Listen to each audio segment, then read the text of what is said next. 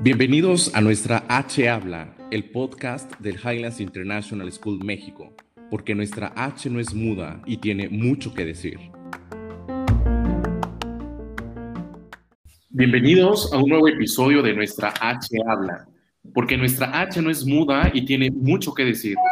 Soy Carlos Flores y el día de hoy tengo el gusto de presentar a Miss Steffi y al profesor Isaac, quienes son profesores en el área de tecnología en el Highlands International School. Te saludo, Steffi, profesor Isaac. Qué gusto saludarlos. Hola, Charlie. Muchas gracias por invitarnos. Hola, Charlie. Igual, muchas gracias. Andrea también. Steffi, un gusto. Un gustísimo. Pues el día de hoy tenemos el, gusto de contar con ellos, nuestros invitados de honor.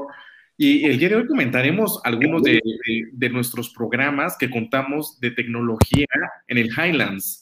Hablaremos un poco sobre el modelo STEAM, metodología Design Thinking, tecnología Opinion, entre otras cosas. Eh, de alguna manera todos estos programas mm, o modelos promueven la independencia de los estudiantes en pos de hacer del aula una comunidad de aprendizaje. Está inspirado en el trabajo colaborativo, como ya hemos comentado en, algún podcast en el anteriores. El, pues aquí está todo el eje del colegio, todo el trabajo cooperativo y, se, caracteriza, se caracteriza en temas de ciencias, la ingeniería siempre con un enfoque pedagógico que apunta a la resolución de problemas en temas de tecnología.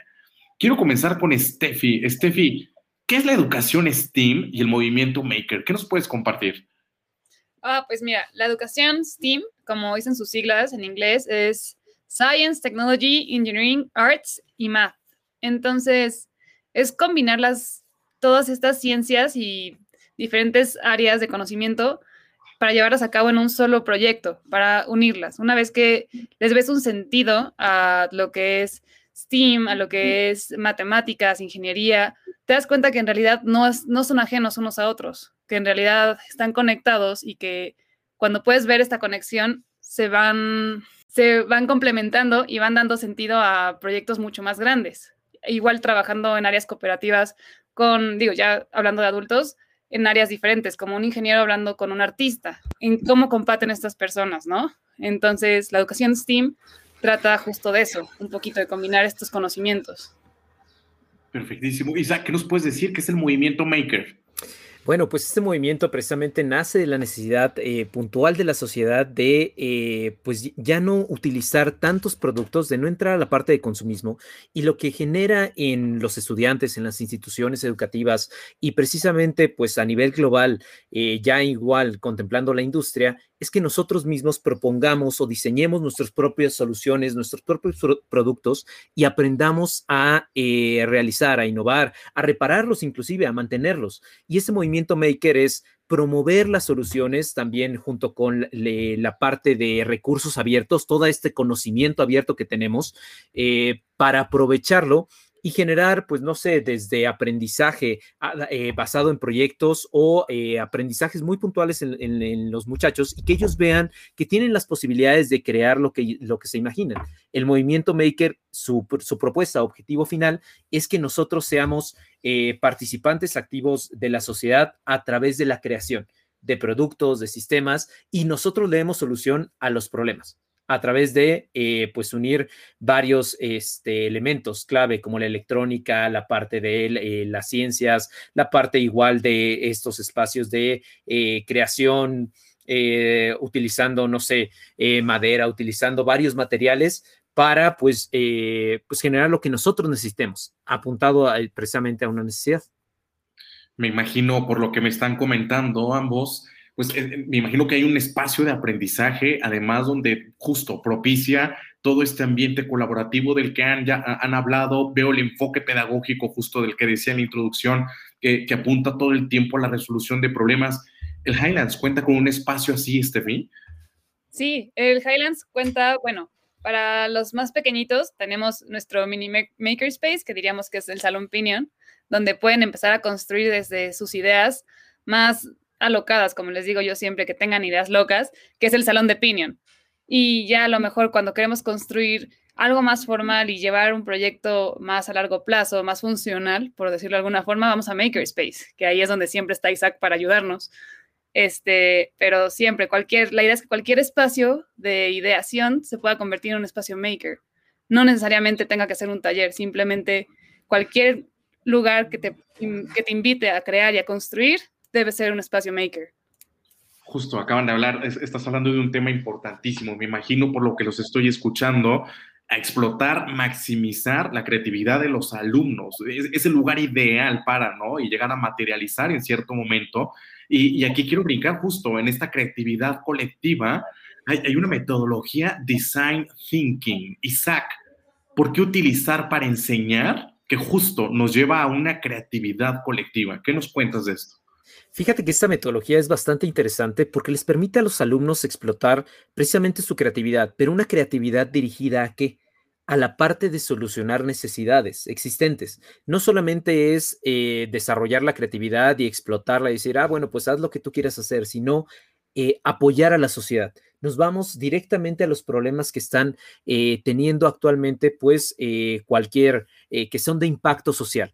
¿Ok? Entonces, esta metodología nos va a permitir a nosotros empatizar con las personas. ¿Para qué? Para que a través de esta forma de empatizar podamos nosotros generar o proponer una solución, no solamente, eh, ¿cómo se llama?, considerando pues lo que nosotros queremos hacer, sino viendo la necesidad real de las personas a las que va a impactar nuestra solución. Y esto nos va a permitir a nosotros, pues, explotar ya la creatividad precisamente de los niños, de los equipos de trabajo, de los roles que tienen. ¿Para qué? Para que aprovechen sus talentos y puedan brindar solución. En esta metodología que va desde el diseño, eh, viene la parte de pruebas, viene también la parte de experimentación, viene eh, la comunicación, algo muy importante que pues les va a permitir a ellos no solamente centrarse en solucionar, sino también el que las personas puedan conocer eh, lo que están haciendo, qué impacto puede tener su solución y hasta dónde puede llegar porque de eso se trata, que el design thinking nos permita a nosotros conocer muy puntualmente un problema y a los niños les dé la oportunidad de atacarlo, que no vean que es un problema imposible para ellos. Estefi, ¿existe algún proceso, justo de esto que nos está hablando Isaac, de, los pasos de design thinking? Sí, mira, tenemos, son cinco pasos de design thinking, que el primero, como ya dijo Isaac, es empatizar, ¿no? Encontrar un problema y no solamente pues ver que puede ser un problema, pero saber cómo, cómo está el otro, cómo se vive ese problema, entender desde la raíz y entender al prójimo qué es lo que está provocando este problema, para entonces poder llegar a una solución real y una solución que apele a esta persona o a esta necesidad. Entonces, una vez que tienes ese problema, este, empatizado y entendido perfectamente, puedes definirlo, ¿no? Puedes saber, bueno, si mi problema es este, es uno, entonces tengo que seguir, tengo estas dos opciones para seguir adelante con mi idea. Empieza la lluvia de ideas de qué es lo que podría yo hacer para darle una solución, ¿no? Y de tu lluvia de ideas, bueno, siempre nos tenemos que aterrizar y enfocar en una, y es la parte de ideación, que ya es el tercer paso. En la parte de ideación viene la parte un poco de diseñar, de empezar a ver qué es lo que podrías hacer, qué existe ya, a lo mejor si estamos hablando de algo de emprendimiento, y luego viene la parte de prototipado, donde empezamos a construir, a ver qué materiales tenemos, cómo a lo mejor si estamos hablando de prototipos podemos este, adecuarnos a cierto presupuesto. Entonces ya si estamos hablando de que el presupuesto es alguno, entonces tenemos que adecuar el prototipo a los recursos que se tienen. Y ya, que, ya que tenemos nuestro prototipo funcional, o de cierta forma funcional, llega el momento de probarlo, de, se le dice testear.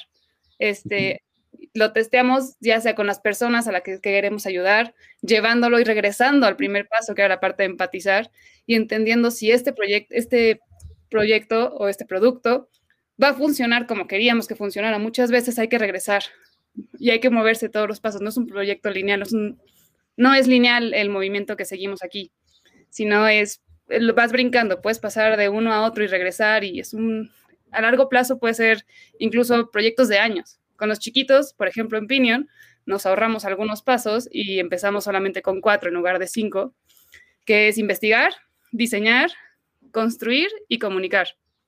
Entonces, transformamos estos cinco pasos tan largos y complejos en cuatro pasos muy sencillos que vienen acompañados de cuatro personajes y ayudan a que los niños se vayan comprometiendo y vayan entendiendo cómo funciona el pensamiento de diseño. Y al final este pensamiento nos ayuda no con una materia, no con un área en especial, nos ayuda a resolver problemas del día a día. Justo, acabas de tocar base, yo creo con un tema que acabas de, mencionar, de Pinion, la tecnología Pinion. ¿Qué, qué relación estoy encontrando aquí? ¿Hay una clase de diseño como tal para Pinion, Steffi? ¿En qué grados abarca? Y en el caso del Maker, ¿se aplica para todas las secciones? ¿Todos los alumnos pueden ir a crear este espacio? Eh, mira, Pinion eh, como le llamamos en el Highlands, empezamos con los más chiquitos de Prefirst. Prefirst empieza con un pequeño acercamiento y ve a lo mejor qué es el ego, de dónde salió el ego, qué puedo hacer yo con el ego, y es descubrir, tal cual es descubrir Pinion, qué es una computadora, cómo funciona, qué pasa si le pico acá, ah, pues la apagué, ah, y si le vuelvo a picar, se prendió, qué, qué es un robot, qué es un autómata, qué puedo hacer yo si tengo cartón y PRIT. Eso es Pinion para los más chiquitos. Después, oficialmente empezamos con nuestros problemas y a trabajar el pensamiento de diseño en primero de primaria. Y vamos de primero de primaria hasta tercero de secundaria. Este, son problemas distintos. Trabajamos con los objetivos de desarrollo sostenible, que son objetivos que lanzó la ONU para que los niños ayuden a solucionar los problemas que existen en el mundo actualmente. Y de esos problemas derivamos los diferentes proyectos que vamos teniendo. Y también de aquí vamos enseñando lo que es programación o coding y vamos enseñando también lo que es este, robótica y trabajos maker. Los vamos combinando siempre, siempre, siempre. Y empezamos con la primera base en primero de primaria para que cuando lleguen a secundaria sean más autónomos en su creación e incluso ya puedan llegar a dar sus, propios, sus propias soluciones, pues. Okay. Isaac, ¿cómo puedo hacer esta relación del maker, Pinion? ¿Qué tipos de proyectos tienen por una parte el Pinion y, y cómo se trabajan los proyectos maker? Fíjate que como menciona precisamente Steffi, es eh, la colaboración no solamente de la clase de diseño y tecnología, tiene que ver con todas las materias. Entonces, pues los proyectos que principalmente se, desarrollan en Pinion tienen que ver con eh, desde ciudadanía digital, tecnologías de la información, eh, programación, esta parte de proyectos maker, la parte de automatización, robótica. Entonces, todos estos temas nos permiten a nosotros colaborar con otras materias, colaborar precisamente con, el resto del colegio. ¿Para qué? Para que los niños, como, eh, como bien mencionaban, aprendan a solucionar. Solucionen no solamente un tipo de problemas, sino que eh, ligados o vinculados a esta agenda de desarrollo sustentable puedan estar eh, solucionando problemas relevantes problemas a los que se enfrenta la sociedad actual, problemas que quizás en un futuro también vamos a nosotros experimentar. Entonces, para que los niños estén preparados y precisamente eh, pues tengan las herramientas suficientes necesarias para qué? Para explotar la parte de sus talentos, porque desde aquí es como se incentiva a los niños a entrar a estas áreas de STEM, estas áreas de, ciencia y tecnología, que pues en realidad es poca la población que, que se involucra. ¿No? Tanta necesidad de ingenieros, tanta necesidad precisamente de eh, arquitectos o de otras carreras en estas áreas en específico, eh, son los que se promueven en este, en este tipo de proyectos que pues abarcan todas las áreas de ciencias computacionales, ciencias y tecnologías, precisamente para el, desarrollo global del, estudiante. Eh, ahora que comentaba este FISAC sobre el tema de la codificación que empiezan a hacer los alumnos desde pequeños, ¿Qué, tipo de lenguaje de coding están usando los alumnos actualmente? Pues mira, la verdad es que trabajando con los niños desde tan chiquitos, em, empiezo yo con ellos el pensamiento lógico. Todo lo que sea pensamiento lógico es la base necesaria para cualquier lenguaje de programación. Si no existe lógica, no va a ser muy, muy complicado que puedan entender y adaptar cualquier proceso de programación el coding siempre está cambiando, va evolucionando constantemente y entonces no podemos enseñarles uno, no es como enseñarles inglés o español, porque coding va a ir cambiando conforme vaya evolucionando la tecnología. Entonces, lo que sí les podemos dar nosotros es la base para cómo funcionan todos estos diferentes tipos de programar.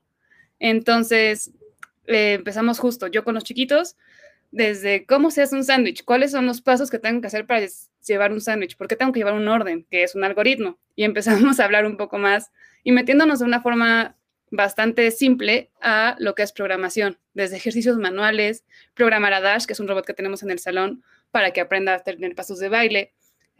utilizamos mucho la plataforma de Scratch, que nos ayuda a programar con bloques, pero lo ideal es formarles un pensamiento lógico que les ayude a enfrentar cualquier diferente coding que venga en el futuro. porque así como te acabo de decir, va a cambiar. El coding siempre está cambiando y nosotros no podemos nada más cerrarnos en que aprendan a utilizar Arduino o que aprendan a utilizar otro tipo de código.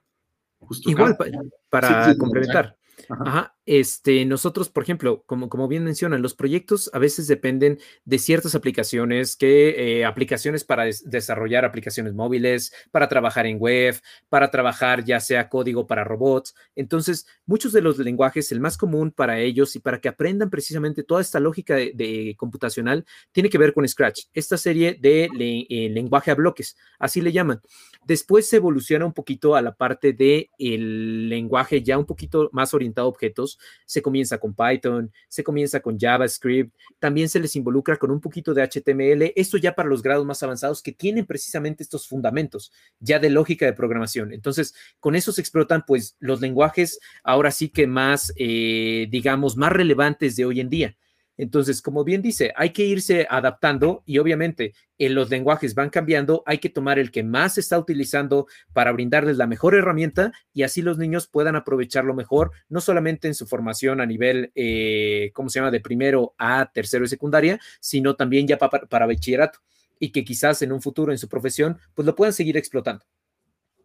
Ya, creo que acaban de comentar un tema súper importante, la importancia de la lógica en el coding. Imagino que ahí tiene toda su, pues eso, su fundamento pedagógico, el ir formando la lógica del pensamiento a los alumnos y, empezamos a brincar y empiezo a ver que la tecnología, pues no simplemente se queda en un tema de pantalla y seguir instrucciones, tratar de programar y demás, sino de alguna manera está eh, eh, aportando a esa formación integral del alumno con el uso de la tecnología. ¿Por qué es tan importante esto que estoy comentando? De formar a los alumnos de forma integral en el uso de la tecnología, y, si nos pudieran hablar un poco, considerando, aquí hago el nexo con, con el ISTE, ¿no? El programa, el, perdón, el, Congreso de Tecnología más importante eh, a nivel mundial y de los cuales el Highland se enorgullece de, estar participando, no solamente en años anteriores, sino incluso a distancia en este ciclo escolar y preparándonos para el siguiente.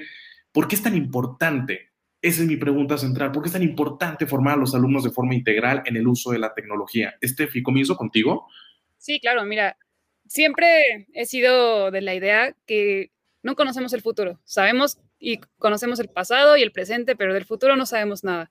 Y ahorita más que nunca el futuro es laboralmente incierto, ¿no? Entonces hay que preparar a los alumnos para trabajos que no existen.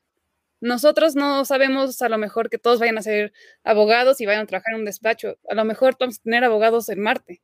A lo mejor necesitamos un nutriólogo especial que prepare la dieta de los astronautas. A lo mejor Ah. Necesitamos profesores que aprendan a jugar casi de básquetbol en gravedad cero. No sé, el futuro es incierto, la educación del futuro también y los trabajos más. Tenemos que enseñar a los alumnos a ser dueños de su aprendizaje, a hacerse dueños de sus trabajos, de sus ideas, y a que aprendan a ser em, empoderados, es la palabra que estoy buscando. El ISTE, justo entre sus diferentes estándares, tiene el empoderamiento, lo tiene empoderamiento del aprendizaje, tiene la ciudadanía digital, que es parte de todo este crecimiento digital que existe, eh, poder construir tu conocimiento, no quedarte en lo que te dice el profesor, ir un poquito más allá. Como les decía, saber qué pasa si yo pico un botón que dice no picar. Quiero esa curiosidad que me lleva a ir un poquito más allá, no, no quedarme con lo que me enseñaron en clase, no quedarme con lo que ha hecho el mundo toda la vida, porque si no, pues nos vamos a estancar en trabajos y en, bueno, nos quedamos estancados en lo que ya existe. Y en realidad el futuro está cambiando mucho.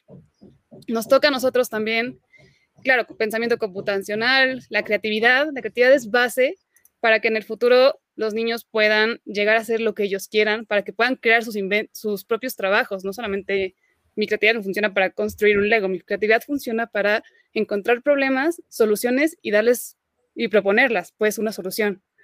Entonces, todo esto de la tecnología y el crecimiento no, no se queda nada más en lo digital, se queda en evolucionemos también en la forma en la que aprendemos, en la forma en la que estamos enseñando como profesores y a ver hacia el futuro, no quedarnos nada más con el conocimiento básico que hemos aprendido siempre. Claro. Isaac. Pues fíjate, de, la, formación integral, yo creo que lo, más importante es, como dice Steffi, eh, generar adaptación promover en ellos esta habilidad tan importante que, eh, pues, con la que se van a poder enfrentar a cualquier problema. Y como bien presenta, ahorita estamos preparando alumnos que en un futuro, eh, pues, no sabemos qué tipo de carreras vayan a estar. Quizás cuando nosotros estudiamos o cuando nosotros estábamos, decíamos, ah, vamos a estudiar la carrera del futuro. Sí, pero ese futuro ya nos alcanzó a nosotros que, estamos ahorita formando a estos estudiantes y estamos viendo cómo eh, la tan acelerada adopción tecnológica e inclusive pues la acelerada, el brinco tan, tan grande que tuvimos ahorita con la situación de la pandemia en cuestión de educación digital, pues nos hizo adaptarnos a todos y esa adaptación hizo que eh, pues salieran nuevas formas de trabajo. Eh, los alumnos se prepararan en otro tipo de formación para utilizar las herramientas, explotarlas a nivel digital, explotarlas en, remoto. Entonces, eh, yo creo que lo principal en esta formación integral es precisamente basarnos en estos estándares que, como bien menciona Steffi, son estándares relacionados no solamente a ciudadanía, no solamente a computación, sino a creatividad, a colaboración, a innovación, diseño. Y estos estándares les van a aperturar a ellos eh, pues la posibilidad, les va a abrir las puertas de eh, no solamente ir a un trabajo, tocar la puerta y decir, bueno, yo quiero trabajar aquí, sino el promover y ellos promoverse como un activo precisamente para el lugar que quieren trabajar y el decir, yo como persona no solamente me voy a dedicar a esto que me dicen como trabajo, sino voy a llegar a más, voy a promover más, voy a innovar en, en esa parte. Y creo que lo, más fundamental para darles una formación integral a estos alumnos es, además de basarse en los estándares, prepararlos en este sentido de adaptación, de empoderarlos a que ellos pueden en cualquier momento enfrentarse a cualquier dilema, a cualquier problema y llegar a una solución si preguntara en una frase, ¿qué me podría decir cada quien en su experiencia? ¿Cómo ha ayudado a los estudiantes el tener una clase de tecnología y un espacio maker? Steffi. Yo, en mi experiencia, y de verdad me encanta que puedo decir que es un cambio que veo constantemente, especialmente en las generaciones que llevan tres años con Pinion, es el empoderamiento que tienen los niños hacia su creatividad dejemos de lado que puedan construir, que puedan hacer preguntas, pueden ser autónomos de su creatividad y decir, quiero ir más allá. Hice en la tarde el proyecto que me dijiste, Miss, porque no me aguantaba las ganas de seguir, de seguir investigando. Miss, construí el trabajo que me pediste, pero lo hice ya tres veces porque creo que puedo ir más allá y el proyecto terminó hace un mes. creo que esa creatividad y ese empoderamiento de todo, decirle al niño, eres capaz y mucho más, es, es lo que a mí me motiva a seguir dando esta clase todos los días. Extraordinario. Isaac. Yo creo que la, que la frase ideal sería individuos capaces de hacer lo imposible, porque verdaderamente la creatividad les, que se desarrolla en este tipo de programas les permite a ellos desde muy pequeños encontrar o proponer soluciones y comunicarla a los más grandes. Y esa barrera de comunicación que a través de este programa, eh, pues ahora sí que se ha eh, eh, roto con los más, entre los más chiquitos y los más grandes, les permite inclusive aprender a los más grandes, todavía nosotros, aprender de estos chiquitos, de decir, bueno, su, su imaginación, su creatividad va a llegar pues a lugares que nosotros quizás en este momento no pensamos.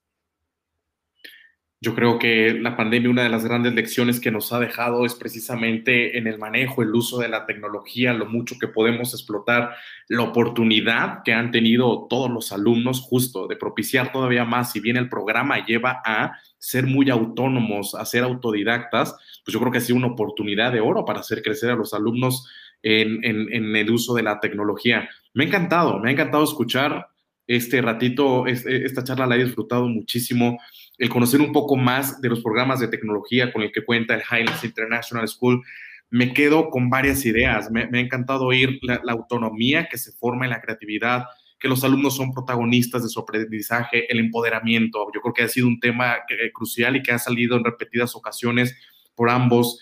El que todo el tiempo están resolviendo, eh, eh, poniendo soluciones a diferentes problemáticas y al final de cuentas, pues bueno, es una preparación al futuro. Estamos preparando a los niños para los que vengan. No sabemos qué va a suceder si, si, bien hemos visto durante todo este último año y medio prácticamente de pandemia lo mucho que se ha revolucionado los mismos espacios de trabajo, lo que les espera a ellos cuando se estén graduando, cuando tengan que elegir una carrera que cada día se encuentra con una mayor diversidad padrísimo, me ha encantado. Estoy convencido que así es, parte de la formación integral de los niños, la importancia que tiene el programa de tecnología, que ya no son probablemente o están muy lejos de ser lo que nosotros quizás recibimos cuando estuvimos en la escuela, ¿no? Y justo lo que comentaba hace rato Steffi, cuando preguntaba de la codificación, evoluciona y evoluciona constantemente y hay que estar preparando a los niños para que estén a la altura y al nivel de los retos que van a encontrar para su futuro.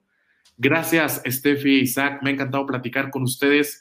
No olviden calificar nuestro podcast con cinco estrellas en Apple Podcasts. Y hoy más que nunca, recuerden que nuestra H habla, ya 25 años de existir, todavía tiene muchas cosas que hacer y que decir. As high as Highlands.